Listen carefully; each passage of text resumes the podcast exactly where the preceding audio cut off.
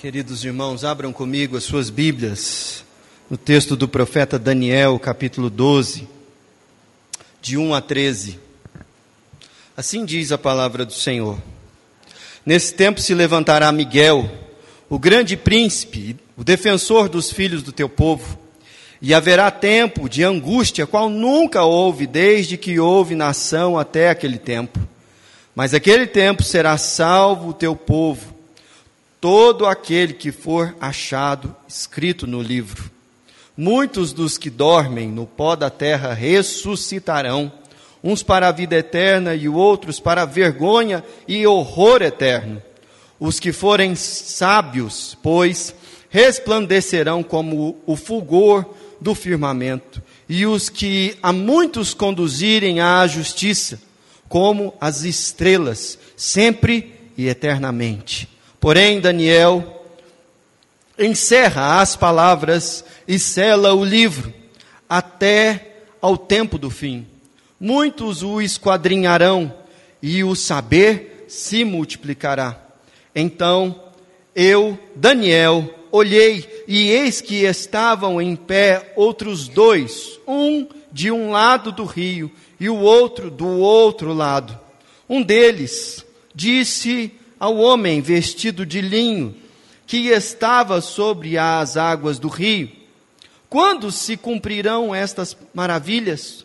Ouvi o homem vestido de linho, que estava sobre as águas do rio, quando levantou a mão direita e a esquerda ao céu e jurou, por aquele que vive eternamente, que isso seria depois de um tempo, depois de tempos e metade de um tempo. E quando se acabar a destruição do poder do povo santo, estas coisas todas se cumprirão. Eu ouvi, porém não entendi. E então eu disse: Meu senhor, qual será o fim destas coisas? Ele respondeu: Vai, Daniel porque estas palavras estão encerradas e seladas até o tempo do fim. Muitos serão purificados, embranquecidos e provados, mas os perversos procederão perversamente, e nenhum deles entenderá, mas os sábios entenderão. Depois do tempo em que o sacrifício diário for tirado e posta a abominação desoladora, haverá ainda mil duzentos e noventa dias. Bem-aventurado o que espera a chegada até mil trezentos e trinta e cinco dias. Tu, porém, segue o teu caminho até o fim, pois descansarás, e ao fim dos dias te levantarás para receber a tua herança. Amém. Essa é a palavra do Senhor. P. Sherman, 42, Wall, Wallaby Way, Sydney, Austrália.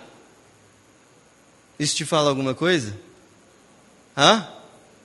Tem um pessoal aí que já riu já. Quem não entendeu, eu vou falar uma outra frase muito recorrente dessa personagem. Continue a nadar, continue a nadar, continue a nadar. Você já sabe que eu estou falando da Dory, né? Esse é o meu repertório de filme cabeça. Quando o pessoal me pergunta, você está acompanhando alguma série? Eu falo, sim, Patrulha Canina. A gente, depois que os filhos nascem, o, o, os filmes vão para outro catálogo. Mas é interessante que eu conseguiria fazer várias séries de sermões, sermões só com a Pixar. Porque quando a gente olha para Dory, a gente se percebe um pouquinho nela, sobretudo na nossa caminhada espiritual. Eu não sei você, mas quantas e quantas vezes o Senhor falou ao meu coração exatamente a mesma palavra que eu já tinha ouvido da boca dele há um tempo atrás mas aquilo tinha se esquecido e tinha passado. E aqui nós estamos diante de um texto e de uma profecia que foi repetida para Daniel pelo menos três vezes nesse livro em ocasiões diferentes, com visões diferentes. Mas Daniel está sendo lembrado aqui de algo que ele não pode esquecer, para que a sua jornada seja bem sucedida até o fim. E hoje eu gostaria de encerrar a exposição do livro de Daniel, olhando para esse texto aqui, que está diante de nós, falando sobre aquilo que você e eu não podemos esquecer, enquanto esperamos o grande dia do Senhor, enquanto a nossa jornada aqui não chega ao fim, porque quando você olha para esse texto, há duas incógnitas que são aqui colocadas repetidamente, para as quais parece não haver uma resposta clara, mas as perguntas são muito explícitas. Dê uma olhada no versículo 6 que diz: Quando se cumprirão essas coisas?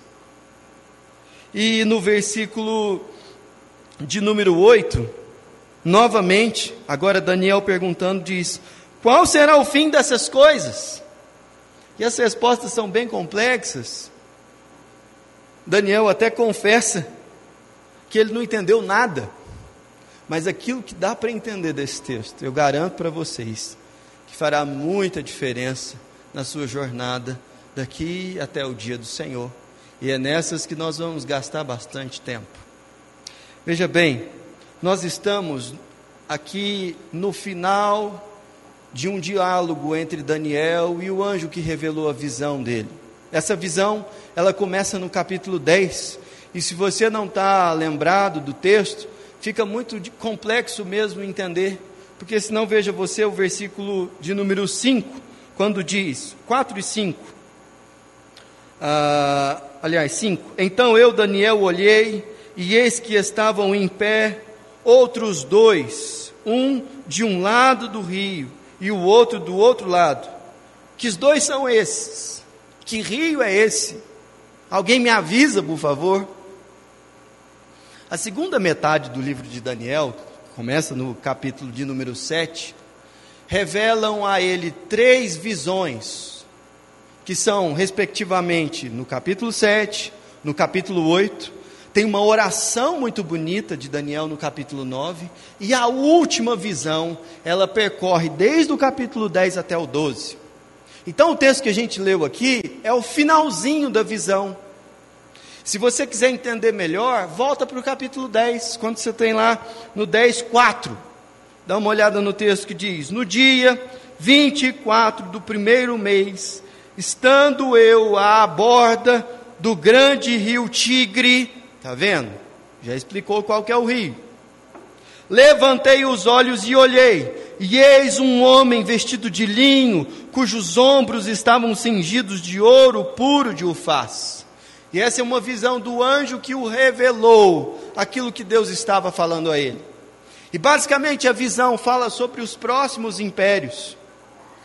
Aqui, é, Daniel estava no comecinho do Império Persa, e haveria ainda o Império Grego e o Império Romano, e a situação do povo de Deus ia ficar cada vez pior, porque o povo do Senhor seria perseguido, e essa perseguição chegaria, ao ponto de, no Império Grego, o abominável das nações se manifestar e perseguir os judeus a ponto de sacrificar um porco no templo e consagrar o templo a Zeus e aspergir o sangue pelas portas e pelos umbrais do templo.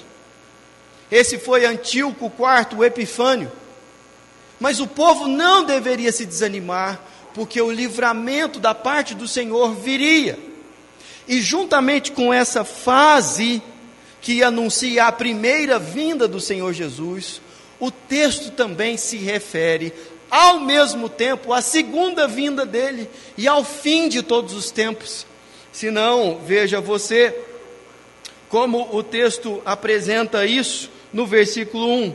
Nesse tempo se levantará Miguel, o grande príncipe, o defensor dos filhos do povo, e haverá tempo de angústia, qual nunca houve desde que houve nação até aquele tempo mas naquele tempo será salvo o teu povo, todo aquele que for achado inscrito no livro.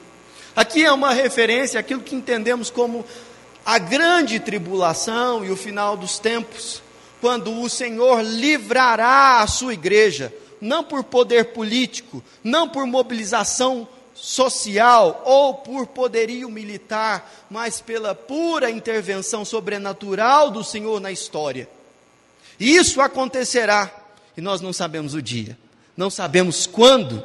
E essa era uma, uma questão que estava ardente no coração de Daniel, porque ele tinha no peito uma angústia de saber até quando duraria toda aquela angústia e aquela situação difícil. Nesse ponto, todos nós aqui temos algo em comum com Daniel. Todos nós aqui carregamos um até quando em relação a Deus.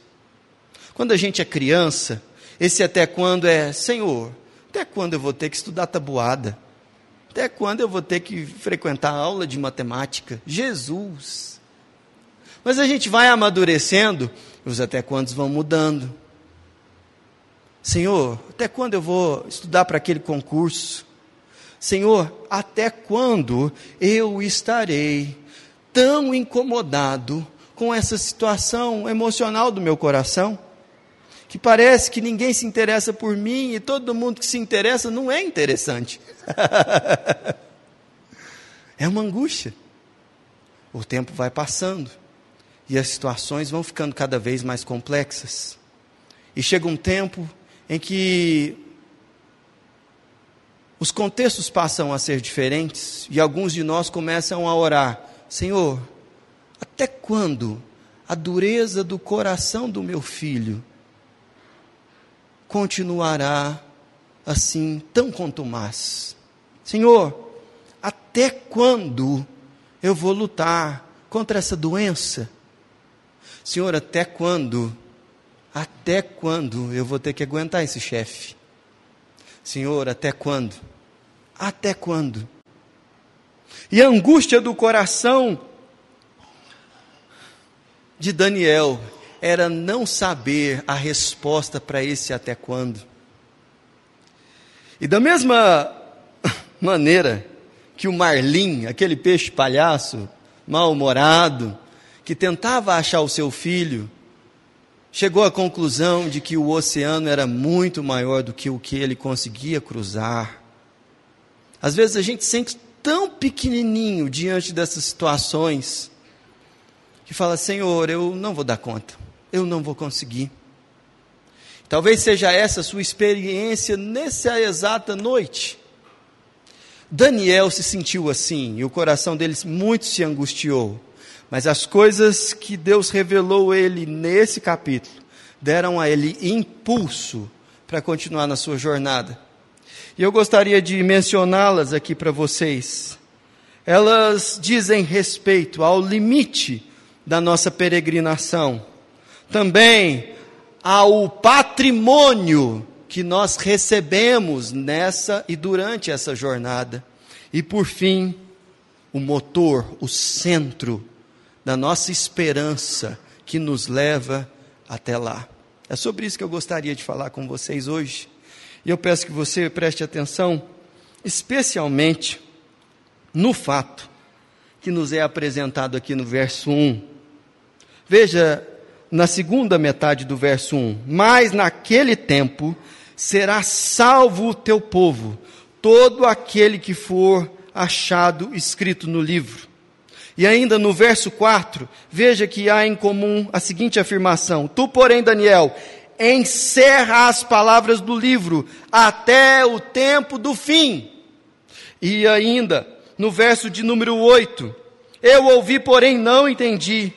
E então eu, eu disse: Meu Senhor, qual será o fim destas coisas? A indagação dele é pelo fim. Mas o versículo 13 diz o seguinte: Tu, porém, segue o teu caminho até o fim.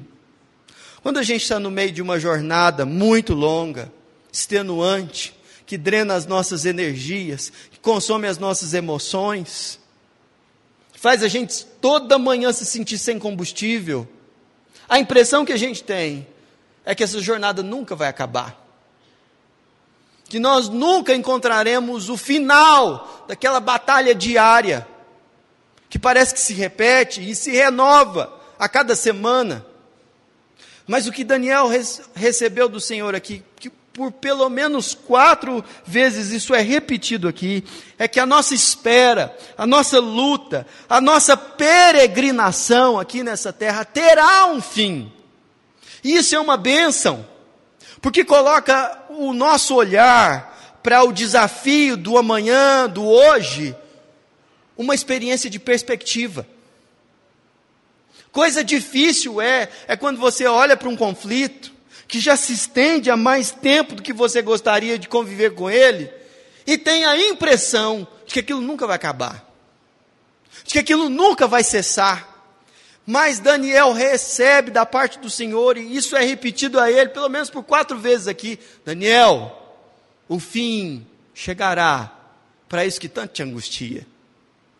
E essa é a primeira coisa que eu quero chamar a sua atenção aqui, meu irmão, porque nós precisamos ter essa mesma noção de que o fim chegará, mas preste bastante atenção: o fim não é uma derrota vergonhosa em que todos, todos os nossos recursos foram consumidos e já não há nada, só o bagaço, e não resta mais nada para entrar na batalha. Não, não é isso que o texto diz. Veja, por exemplo, no verso de número 1 mas naquele tempo será salvo o teu povo e todo aquele que for achado inscrito no livro. Nós estamos diante de conflitos, de batalhas que nos drenam energia, que nos entristecem diariamente, contudo, eles terão um fim. Eles terão um fim. Nós não labutaremos eternamente nessa realidade, e Daniel precisou ser lembrado. Precisou ser lembrado disso. Agora, olha que interessante o fato de no versículo 3 uma outra coisa aqui ser destacada. Porque se nós não podemos perder a perspectiva de que o fim se aproxima, é verdade também que enquanto não chega lá, nós precisamos de recursos para lidar com a batalha e com a tenacidade do inimigo nos assediando. E há um recurso aqui apresentado que nem eu nem você podemos negligenciar. Se você reparar no verso 3, o texto diz: Os que forem sábios, pois resplandecerão como o fulgor do firmamento. E a mesma ênfase é dada no verso 4. Tu, porém, Daniel, encerra as palavras desse livro e sela o livro até o tempo do fim muitos o esquadrinharão e o saber, a sabedoria, se multiplicará. E ainda no verso de número 10, a palavra aparece novamente: muitos serão purificados, embranquecidos e provados, mas os perversos procederão perversamente, e nenhum deles entrará, mas os sábios entenderão. Sabedoria Sabedoria, meus irmãos, é o nosso maior patrimônio enquanto o fim não chega. E é curioso que quando Daniel recebe essa esse impulso, essa informação de ânimo, ele também recebe uma tarefa, dizendo o anjo a ele: sela esse livro, sela esse livro e coloca-o à disposição do povo do Senhor. E por que isso? O propósito é muito claro. Muitos esquadrinharão, o saber se multiplicará. Eles serão, através da palavra desse livro, embranquecidos, purificados e provados, mas essas palavras farão bem a eles. Ora, que livro é esse? Será que é o livro lá do versículo 1? Todo aquele que for achado escrito no livro? Não. Não é esse livro que é apresentado nas Escrituras como o livro da vida, que recebe o nome de todos os eleitos do Senhor. O livro a qual Daniel deve selar é o livro da profecia que ele está registrando. É o livro que está na sua mão, é o livro de Daniel. E ele diz: Daniel, A minha mensagem, através da sua vida, chegou ao fim. Cele o livro. Cele o livro, porque ele está completo e disponibilize ao povo do Senhor, porque aquilo que foi derramado sobre você não foi derramado apenas sobre você, mas sobre todo o povo através de você. Meus irmãos, a sabedoria ao qual todos nós necessitamos, e é patrimônio do povo de Deus. Não é a nossa capacidade de empreender, não é os insights culturais que tanto precisamos, nem o depósito científico que de geração em geração tem crescido através do trabalho da pesquisa e da academia. Não. Essa sabedoria é fruto da revelação de Deus ao seu povo, que é selada e apresentada nas Escrituras.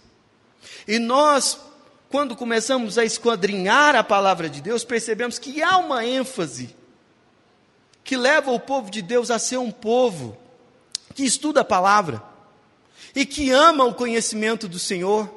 Se não, veja você, Provérbios, capítulo 1, os versos de 1 a 7 são quase um texto paralelo desse que nós lemos ao exaltar a sabedoria, e diz o seguinte: Provérbios de Salomão, filho de Davi, rei de Israel, para aprender a sabedoria e o ensino, para entender as palavras de inteligência, para obter o ensino do bom proceder, a justiça, o juízo, a equidade, para dar aos simples prudência e aos jovens conhecimento e bom siso, ouça o sábio e cresça em prudência, e o instruído adquira habilidade para entender provérbios e parábolas, para palavras e enigmas dos sábios, o temor do Senhor é o princípio da sabedoria, mas os loucos desprezam a sabedoria e o ensino. O que Salomão está dizendo aqui, que é absolutamente loucura nós negligenciarmos tudo aquilo que Deus já revelou ao longo da história. E é por isso que eu não posso estudar a Bíblia por você, porque as particularidades, as pressões, os temores que assolam o seu coração encontram respostas nas Escrituras, e nós aqui estudamos a palavra juntos, mas você precisa ter temor do Senhor para buscar a sabedoria. E ninguém pode fazer isso no seu lugar. É curioso que isso não é simplesmente conhecimento bíblico, mas o temor do Senhor é o princípio da sabedoria que faz, em primeiro lugar, nós valorizarmos a Escritura e buscarmos a compreensão dela. Mas eu confesso, que é muito difícil às vezes estudar a Bíblia, porque ela é um livro longo, escrito numa cultura diferente. Mas sabe e saiba que tudo aquilo que você precisa para compreender a palavra do Senhor já foi dado a você que se entregou a Cristo Jesus.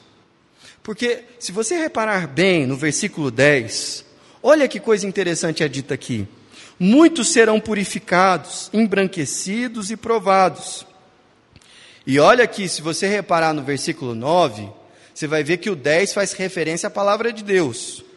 Estou no 9, vou voltar. Vai, Daniel, porque estas palavras estão encerradas e seladas até o tempo do fim. Deu para entender? Então o anjo está falando para ele: Olha, Daniel, aquilo que eu já te transmiti, eu transmiti, até o tempo do fim. Essas palavras são o alimento do meu povo. Muitos serão purificados, embranquecidos e provados, mas os perversos procederão perversamente, e nenhum deles entenderá, mas os sábios entenderão. Deus quer falar com você, e quer falar com você através das Escrituras. Lance o seu olhar a sua devoção, o seu amor em perscrutar a palavra que o Senhor revelou. E sim, no começo será difícil, mas o Senhor te dará sabedoria. O Senhor descortinará diante dos seus olhos e do seu coração os benefícios dessa sabedoria. O começo de tudo é o temor do Senhor. E Ele entrega e derrama sobre mim e sobre você a capacidade de entender a palavra que Ele decidiu revelar. Tem muita coisa que a gente não entende, e não entende mesmo. E olha, que não é porque a gente vive em outro tempo e está numa cultura totalmente diferente. Gente, dá uma olhada para uns textos como esse aqui. Veja, por exemplo, o versículo 6. Um deles disse ao homem vestido de linho que estava sobre as águas do rio: Quando se cumprirão estas maravilhas? Aí, mais no final do versículo 7, vem a clara resposta do anjo. Isso seria depois de um tempo, dois tempos e metade de um tempo. Simples assim. Quem entendeu, me explica. e outra coisa, Daniel, que era Daniel, com mais de 80 anos, tendo recebido outras três, outras duas revelações muito parecidas sobre o mesmo conteúdo do futuro do povo de Deus, chegou no versículo 8 e falou: Versículo 8: Eu ouvi, porém não entendi. e você quer que eu venha aqui e explique, mas nunca, nunca. Olha o versículo ainda na sequência a resposta, porque Daniel pergunta de novo, porque ele, ele fala assim: Não entendi, Senhor, fala de novo. E no versículo 9 ele diz: Vai, Daniel, porque essas palavras estão encerradas. E ele fica tentando tirar mais uma resposta, e o versículo 11 é super claro. Olha que clareza. Depois do tempo em que o sacrifício diário for terminado e posta a abominação desoladora, haverá ainda mil duzentos e noventa dias. Bem-aventurado o que espera e chega até mil trezentos e trinta e cinco dias. Você entendeu? Nem eu.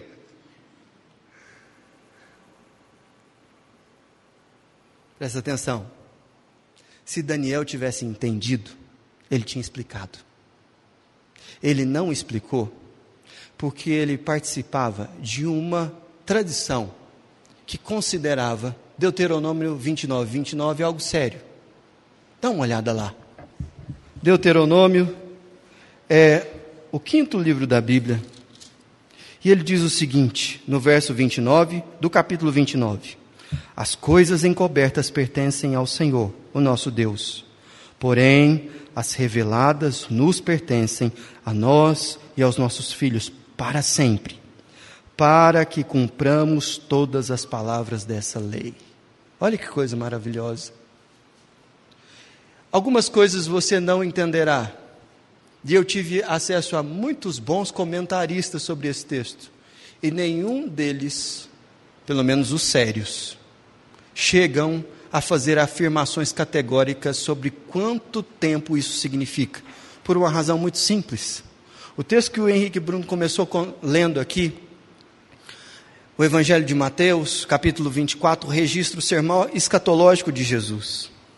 E ele é muito claro ao dizer que o dia e a hora da vinda do Senhor ninguém sabe, ninguém sabe. Será como nos dias de Noé, que estão casando e se dão em casamento, trabalhando e lavrando. E aí acontecerá. O texto, com muita clareza, não revela a Daniel o que está por vir do ponto de vista de quanto tempo. E às vezes a nossa atenção na leitura bíblica fica assim, nossa, quanto que é e tal. E é justamente isso que ele não quer revelar. Mas o que então é o centro dessa revelação? Bom, eu acho que a gente pode chegar ao fim dessa nossa meditação, entendendo que um dia a nossa espera, a nossa luta, a nossa peregrinação terá fim. E até que, até que esse dia chegue, a sabedoria de Deus revelada nas Escrituras sempre será o nosso maior patrimônio e a nossa maior proteção. Mas preste bem atenção que a nossa esperança ela está apresentada nesse texto de maneira muito clara. Clara E indubitavelmente, nos versos 2 e no verso 13. Muitos dos que dormem no pó da terra ressuscitarão, uns para a vida eterna e outros para a vergonha e o horror eterno. Tu, porém, verso 13, segue o teu caminho até o fim, pois descansarás, e ao fim dos teus dias te levantarás para receber a tua herança. A nossa esperança, meus irmãos, é a ressurreição dos mortos. Essa é a nossa esperança. As coisas podem esquentar, nosso país pode piorar demais, podemos sofrer perseguição religiosa, como em outros cantos da terra, tantos outros cristãos sofrem. Podemos empobrecer, podemos viver guerras e rumores de guerras, como a história do nosso país ainda não viu. E preste bastante atenção, tenha temor do Senhor nesse momento. Eu não estou falando isso a respeito e conectado ao próximo pleito, como muitos pastores têm tentado fazer. Eu estou chamando a sua atenção para o fato que o texto bíblico que nós estamos debruçados aqui diz o seguinte, no versículo 1: Haverá tempo de angústia qual nunca houve desde que houve nação até aquele tempo. Veja que o conteúdo da profecia é um conteúdo alarmante, é um conteúdo que traz más notícias do ponto de vista do presente. Mas ao mesmo tempo que ele diz isso, o texto nos ensina: muitos dos que dormem no pó da terra ressuscitarão. E aqui precisa de um parênteses explicativo. Essa palavra muitos aqui é uma forma textual de apresentar uma grande quantidade de pessoas. Na verdade, o profeta Daniel aqui está se referindo a cada um dos seres humanos. E ele está dizendo: todos ressuscitarão. Mas essa não é uma mensagem universalista, como se todo mundo fosse salvo na última hora. Veja o que o texto diz: ele diz, muitos dos que, do, dos que dormem no pó da terra ressuscitarão. Uns para a vida eterna e outros para a vergonha e horror eterno.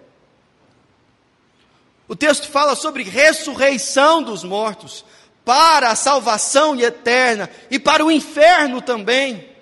E pasmem, naquele dia haverá grande alegria no povo de Deus, pela ressurreição e pelo novo corpo, mas também pela condenação dos ímpios e dos perversos, porque Deus será tão glorificado no céu quanto no inferno.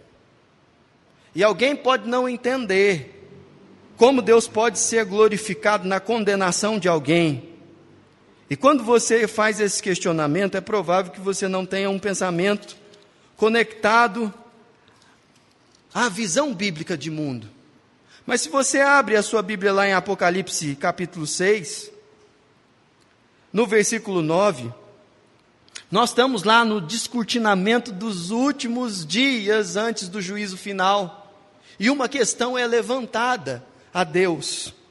6:9, Apocalipse. Quando ele abriu o quinto selo, vi debaixo do altar as almas daqueles que tinham sido mortos por causa da palavra de Deus e por causa do testemunho que sustentavam. Clamavam em grande voz, dizendo: Até quando, ó soberano Senhor, santo e verdadeiro, não julgas nem, as, nem vingas o nosso sangue dos que habitam sobre a terra? E então a cada um deles foi dada uma vestidura branca, e lhes disseram: que repousassem ainda por um pouco tempo, até que também se completasse o número dos seus conversos e os seus irmãos que iam ser mortos, como igualmente eles foram.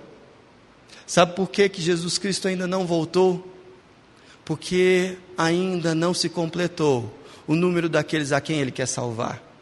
Enquanto isso, o povo de Deus sofre, muita coisa acontece, mas nesse processo todo, o Senhor continua a ser glorificado, a preservar a palavra da sabedoria e a fazer com que a revelação do Senhor faça com que o seu povo tenha esperança. Esperança no quê? Na ressurreição dos mortos. Veja que é justamente isso o que o apóstolo Pedro, quando está escrevendo a uma igreja sofrida, perseguida no primeiro século, ele diz, 1 Pedro capítulo 1, a partir do versículo 3, muita perseguição nessa época, gente.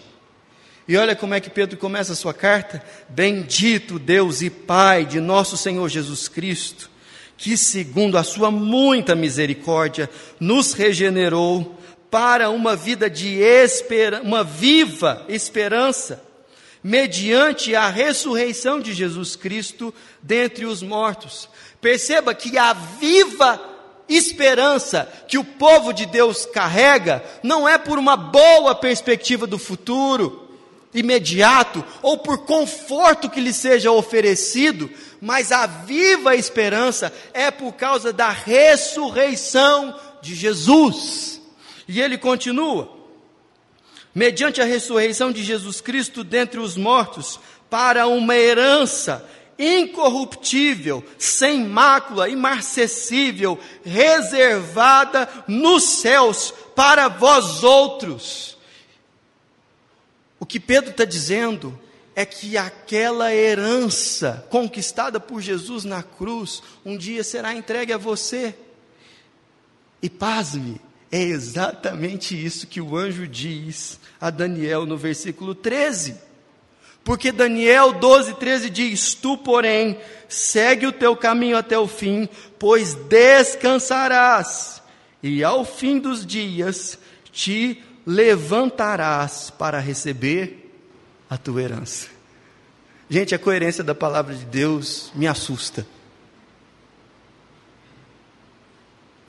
Porque o que está sendo dito a Daniel aqui é: Daniel, os seus dias chegarão ao fim nessa terra, antes que essa situação te, se resolva. Mas depois que os seus dias chegarem ao fim, sabe o que vai acontecer? Você se levantará. Que negócio que é esse? Ressurreição. Ressurreição. Essa é a nossa esperança a ressurreição dos mortos inaugurada por Cristo Jesus será derramada sobre todos aqueles que creem no Evangelho.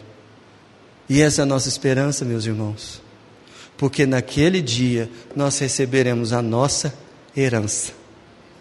O Senhor é a nossa herança. A Igreja de Jesus Cristo, ela sabe que um dia sua luta se encerrará. E é por isso que ela persevera dia após dia, porque ela olha o sofrimento de hoje em perspectiva da eternidade. A igreja de Jesus Cristo, ela tem um patrimônio maravilhoso.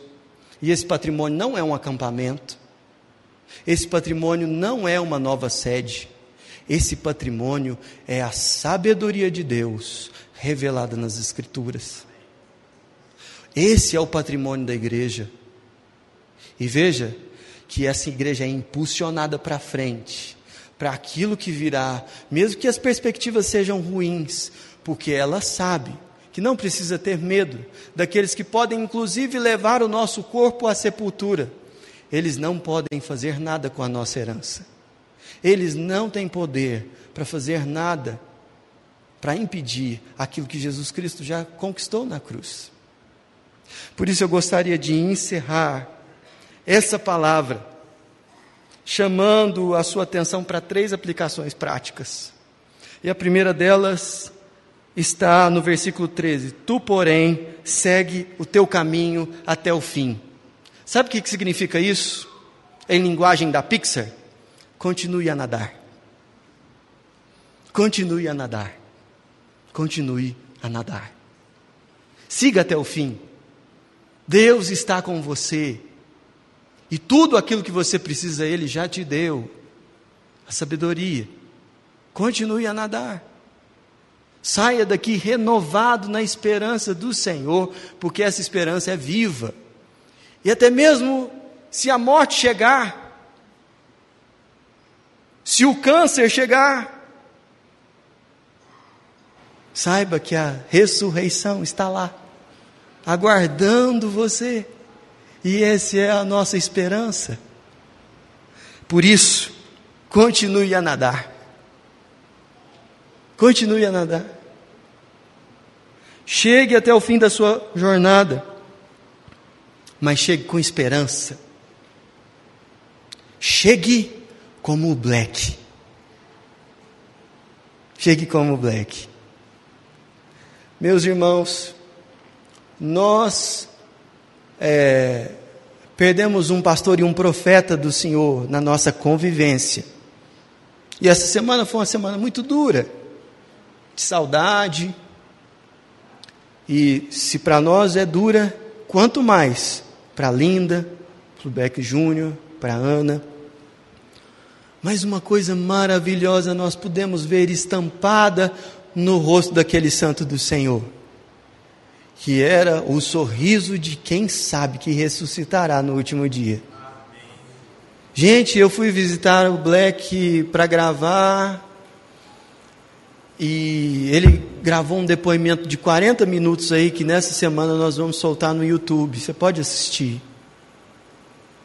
O sorriso daquele homem vinha da alma, porque ele tinha esperança na ressurreição. E hoje, hoje, ele já está com o Senhor. Muito melhor que nós tudo. Glória a Deus por isso. Caminhe os seus dias aqui, sejam eles muitos ou sejam eles poucos, a gente não sabe. Com a esperança de quem sabe que vai ressurgir dos mortos e receber a sua herança. Agora nós não podemos encerrar, escuta aqui, sem que você, você, se entregue a Jesus definitivamente. Essa esperança viva é na ressurreição de Cristo Jesus, não é em pensamento positivo, não é em boas obras, não é num currículo religioso. Essa esperança viva, e eu leio novamente, ela é mediante a ressurreição de Jesus Cristo. E Deus trouxe você aqui nessa noite colocou você em contato com essa transmissão, para que hoje você se entregue a Ele e não tenha mais medo de perder qualquer, qualquer batalha da sua história. Feche os seus olhos. Vamos orar. Coloque-se diante do Senhor, o Deus da nossa esperança viva